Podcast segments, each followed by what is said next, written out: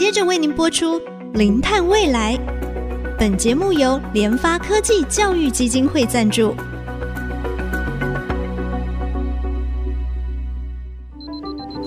前瞻能源新方向，以科学与科技迈向近零碳排，智慧永续，与您一同开创零碳未来。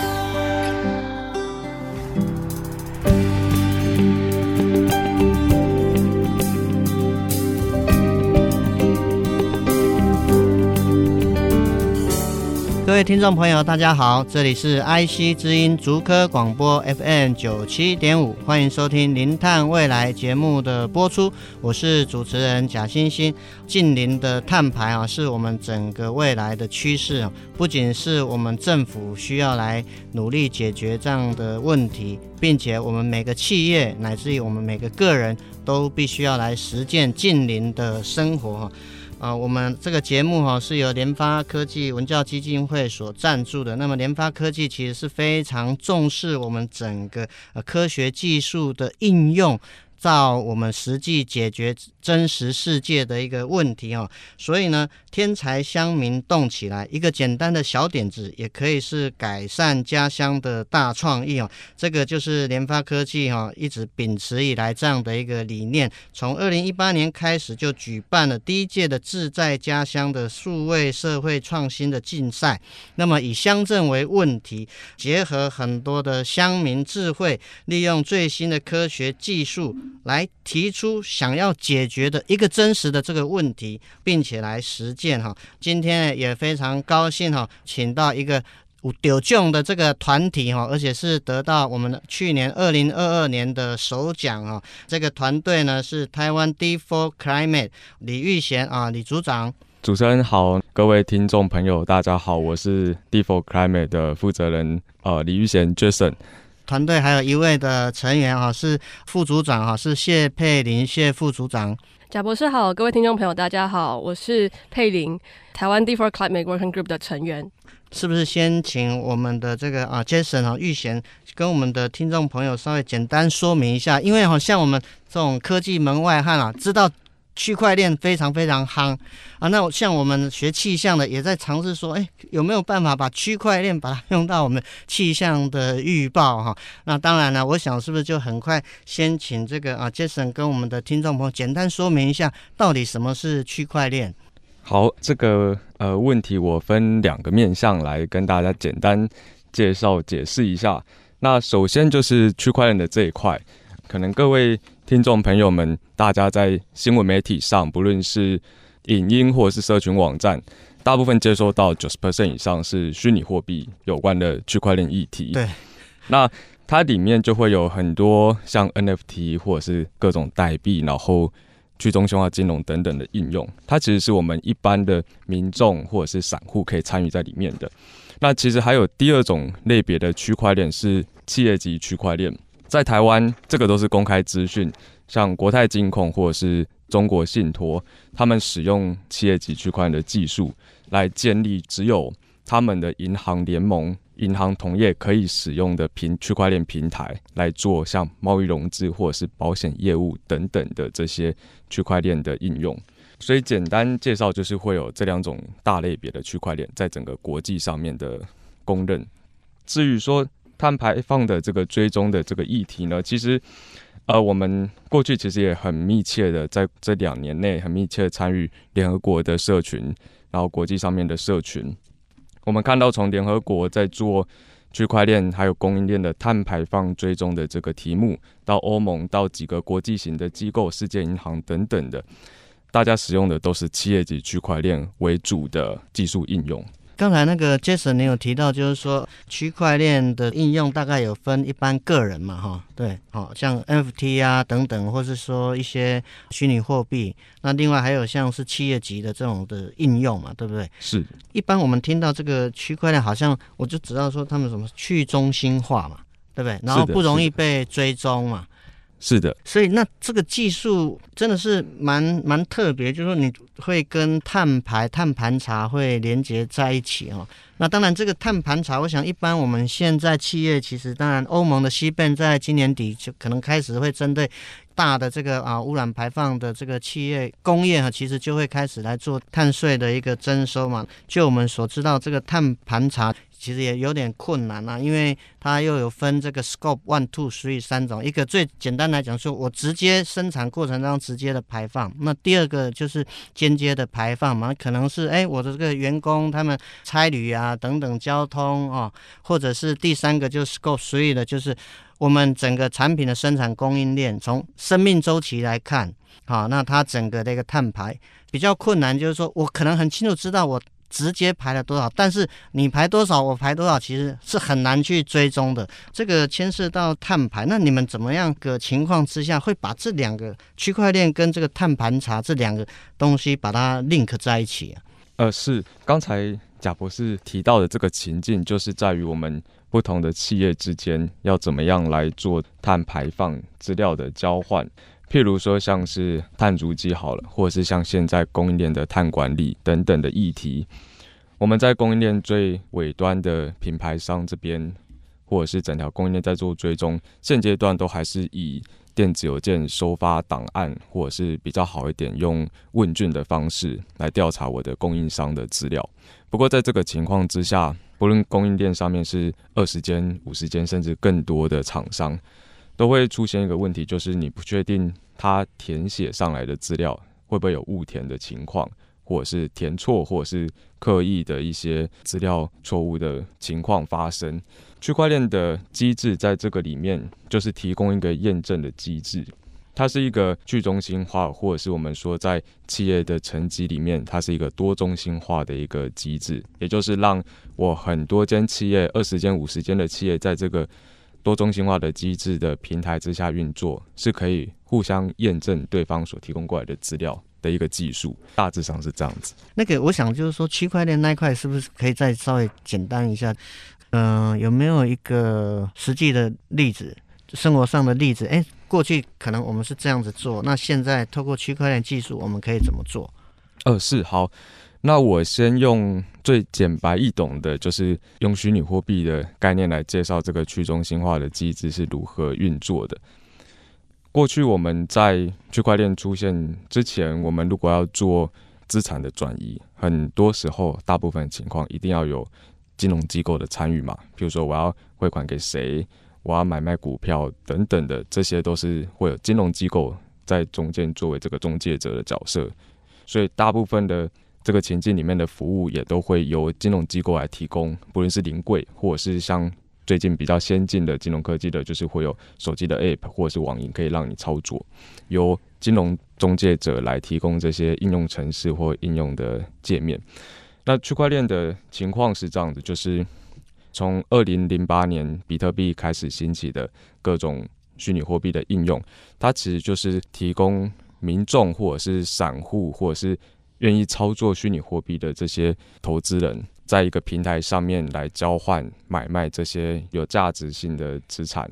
那这个过程中是其实是不需要有任何一个金融机构来营运这个平台的。嗯，这个是去中心化最基本、最早期的核心概念。那所以说，来到就是企业的情境里面也是这样子，就是过去大部分以金融机构为例好了，大部分的呃业务。二十年前、十年前，很多都是以纸本的方式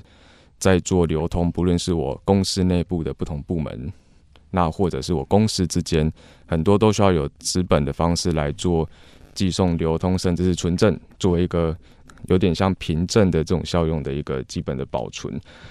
进一步的开始，像金融业也在讨论数位转型、数位化、新科技的导入等等的。嗯，我的资料如何在跨机构之间有办法受到验证？有些情况是无法由单一个机构来做这个整个的营运，因为我们大家是平等的嘛。我这间银行跟你这间银行跟其他银行海外的金融机构，大家是平等的。然后我们互相有自己资料的拥有权，而不愿意提供给第三方去营运。嗯嗯。这个时候就会用企业级的区块链的机制来设计一个平台，然后大家下去操作这个平台上面的业务，像是贸易融资上面的各种文件、数位化的文件的流通。嗯哼，是。那我想哈，我们节目先进行到这边，我们休息一下，稍后再回到我们零碳未来节目的现场。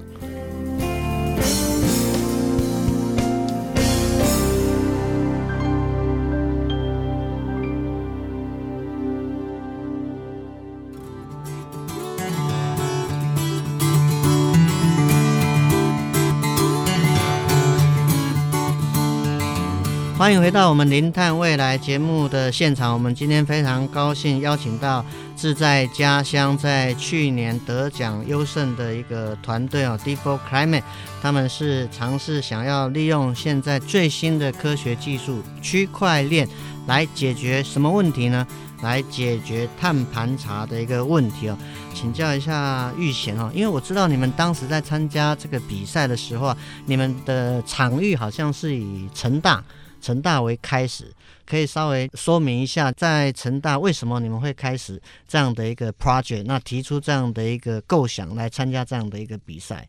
好，呃，我想就是我分享一下我们在过去整个成大的这个计划的开头，然后过程跟我们是怎么样依照成大的这个场域的，它其实是一个正式的试验，但同时我们也在整个半年的计划里面去。类比跟尝试，就是供应链里面会遇到的问题。那我简单做个说明，就是成功大学是一个年排放量大概在四万吨。环保署的定义，一个企业年排放量如果达到二点五万吨以上，被定义成碳排放大户。那成功大学虽然不是私部门，不归环保署管，但是我们本身的排碳量是年排放达到四万吨上下体量的一个组织，所以成功大学其实在二零二一年的时候就做过了第一次的碳盘查，目的是实现就是大学的一个社会责任嘛。那我们期待就是自己排这么多碳，同时学校也近几年也持续的在教育这么多的学生说永续啊，然后世界的气候行动如何在做推动的，所以自己本身的这个碳盘查跟我们如何下去做减碳的路径目标设定等等的。这是成大为什么要做这件碳盘查这件事情的最起头的原因。那我们在二零二一年的时候做过一次，那时候不是我做的，是其他的另外一个盘查专案团队所执行的。那其实，在二零二一年是走全部手动的方式、人工的方式去收集组织内十万吨碳排放的这个体量的资料，它是一个非常庞大的一个跟恐怖的一个资料收集的过程。简单给个数字，就是成大年度的碳盘查，如果走全部人工的方式进行，大概会牵涉到三百到五百份档案跟三万到五万份的纸本资料。如果还要送查证，就等于是查证公司也要进来成大内部全部翻过一次这些资料来抽验这件事情。这个不仅是成大，就是业界同样量体的企业都会遇到类似的这个情况，就是。人工成本非常高，然后效率非常低，然后同时也有时间的成本，然后同时执行这整个碳盘查，它是会需要去翻搅整个组织不同业务部门，然后去持续打扰他，持续打电话、寄电子邮件、开会才能完成这件事情，耗费可能三个月到六个月不等。这是除了成大之外，业界也经常会发生的一件事情。那所以我们在二零二二年要执行第二次的碳盘查的时候。我们就期望用更有效率的方式来做这件事情，所以我们把数位科技的概念跟解决方案带进来，实际开发了一个软体建置在成功大学里面。那我们期待的就是把不同的资料，过去用手动的方式收集的，未来可以用自动化的方式去把资料不断的倒进来。盘查员或者是组织内在做这件事情负责人，他就可以用比较有效率的方式，用电脑坐在办公室就来管理这些资料。那同时，组织内的其他业务部门，平常都要被我们这样子翻搅嘛？那未来是不是可以用更有效率的方式把资料做一个上传提供，甚至是有一些电表啊，可以装 IoT 设备的这些排放员，可以自动的把资料直接倒进来？这是我们二零二二年下半年整个专案做了完整的一次的一个碳盘查加上系统开发之后，我们接下来也会也开始在规划，就是每一年要开始把不同的排放源看怎么样变成数位化的方式来做。那这整个概念，其实在业界就是称为双轴转型，就是永续转型又有数位转型这两个一起来合并推动。那我们可以思考一下，就是一个企业做自己公司内部的碳盘查就这么复杂了，但如果一条供应链五十间企业要去收对方的资料，但对方整个一个 email，是多么多么的差距，多么的大。一间企业内部这么复杂，但是我怎用电子邮件告诉你说，我排的碳范畴一是这些，范畴二、范畴三是这些，就这么简单的资料，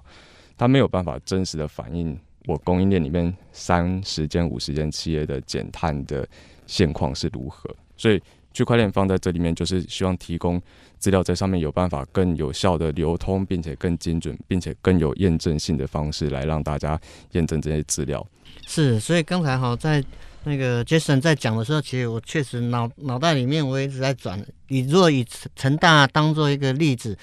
各系学院哦，它它有不同的这个层级嘛哈。那么，所以如果以成大它要做这个。盘查，我直接脑袋想得到，哎，这个可能校务会议时候先 announce 出来啊，要各这个学院系所开始要做这个盘查，所以各学院或系所开始就说，哎，你可能要指派呃某某一个单位或某一个人啊，或是总务，我想可能是总务，总务应该逃不掉，总务可能你就要去盘点啊，你自己的这个各系所的这个碳排量啊，那当然最直接先把你的历年的这个水费电费先弄出来，大概就是先。初步的第一个直接的应该就差不多成七八成，那当然你还有一些是可能你有一些啊，比如说同人之间你的这个 Scope 2的部分可能就稍微比较难一点点啊，就是说，嗯，可能有些系所它可能会产生一些产出一些东西，那你产出一些。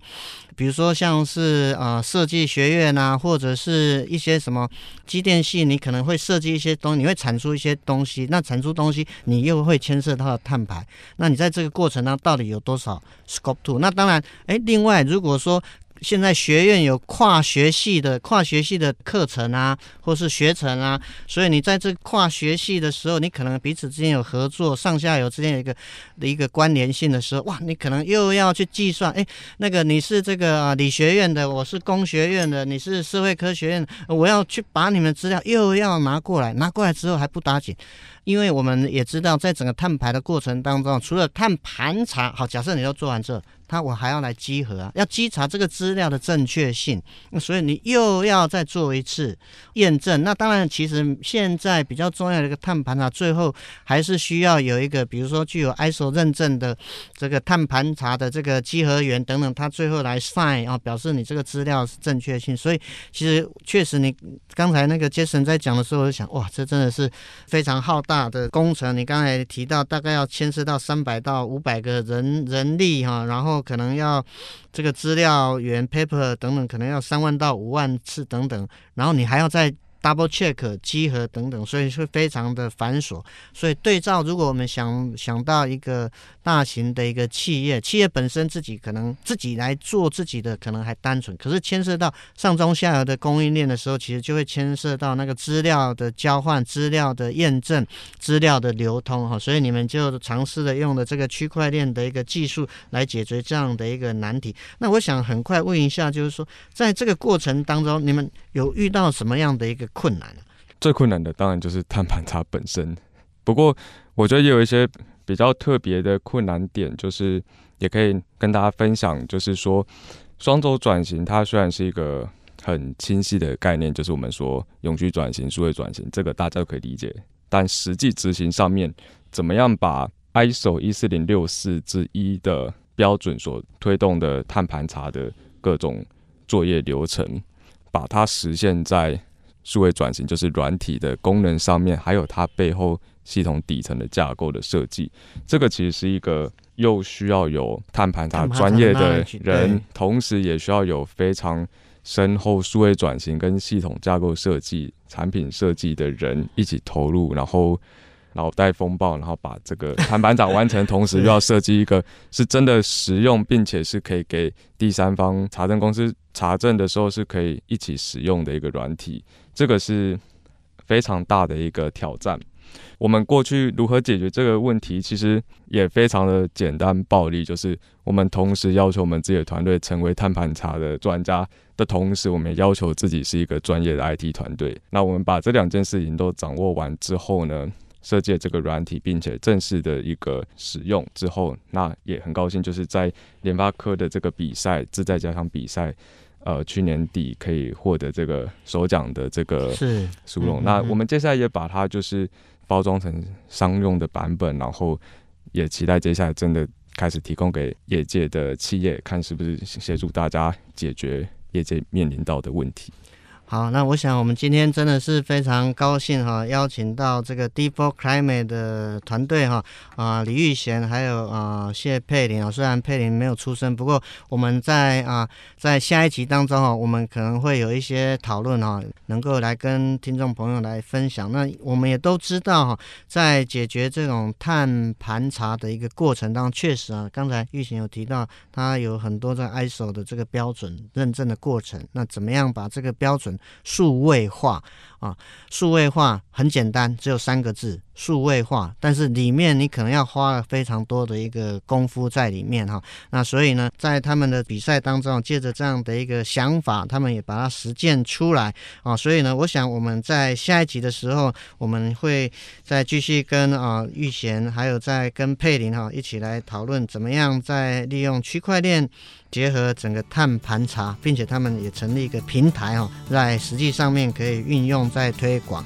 那我们的节目呢，除了在 IC 之音的官网 AOD 呢可以随选随听以外呢，也已经同步在 Apple Podcast、Google Podcast，还有在 KKBox 都上线。欢迎上 Podcast 搜寻“零碳未来”四个关键字，并且记得按下订阅，才不会错过每一集精彩的节目。节目进行到这里，感谢大家的收听，我是贾欣欣，下周同一时间我们再会。本节目由联发科技教育基金会赞助播出，联发科技教育基金会邀您一起响应净零碳排，以知识驱动更好的未来。